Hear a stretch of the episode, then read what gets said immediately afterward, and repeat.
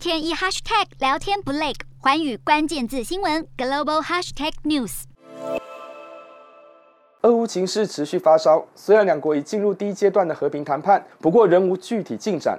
预计将会再进入下一轮的谈判，外界担忧战事再拖延下去，恐怕会扩大成全球性冲突，尤其是中国可能会借机对台采取军事行动。不过，美国总统拜登指派跨党派资深代表团来台，前国务卿庞佩奥也接续来台访问。今天的国际新闻评论要来谈谈美国朝野两党选在这个时间点来台访问的背后意涵。当然，台湾与乌克兰的处境不一样。台海局势和俄乌情势本质上也不相同。纵然今日乌克兰不会是明日台湾，但是今日俄罗斯很可能是明日的中国。西方国家也相继提出警告，中国对台采取军事行动的可能性，认为俄罗斯如果没有停止对乌克兰的入侵动作，将会让中国更肆无忌惮地对台动武。问题是，中国真的会借机入侵台湾吗？美国会放任中国为所欲为吗？值得关注的是，美国总统拜登立即指派跨党派资深代表团来台访问。美国这次的访台动作被解释为对外传递坚定挺台的态度，显然是有意向中国警示不要轻举妄动，同时也有向台湾内部释放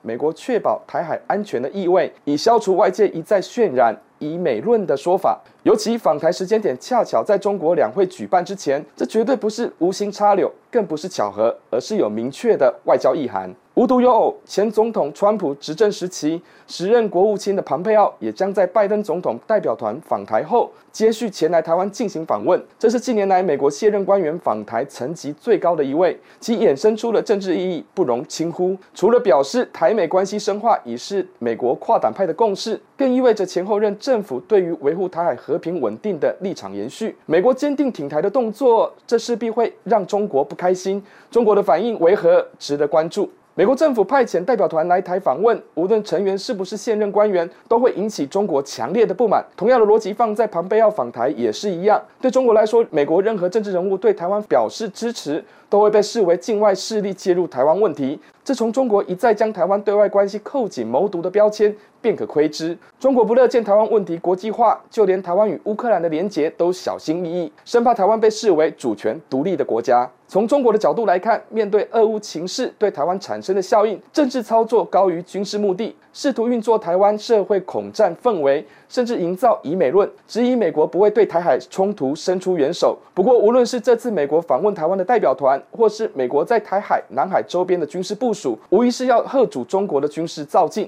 这解释了中国刻意在俄乌情势中保持距离，同时又不太希望卷入国际冲突，尤其台海陷入不可控的局面。近年来，自川普执政时期开始，到当前的拜登政府，台美关系持续深化，维护台海和平稳定已成了国际社会的共识。这从西方国家不断提醒中国威胁可能引起的风险，便可看出美国以多边主义模式所发酵的围堵中国策略，已在国际社会形成效应。中国已难以阻挡。美国介入两岸关系，台海情势国际化根本无法挡，这制约了中国对台施压的效果。对台湾来说，中国因素当然不可能回避，但是国际情势的变化，台湾必须看清大国之间的权力结构。从俄乌情势发展到台美关系，台湾必须有居安思危的心理准备，尤其做好抵抗中国军事威胁的各种建制。纵然短期内两岸爆发军事冲突的可能性不高，但是必须展现不畏战、维护国家主权的意志。这也是中国一再在对台进行认知作战的风险所在。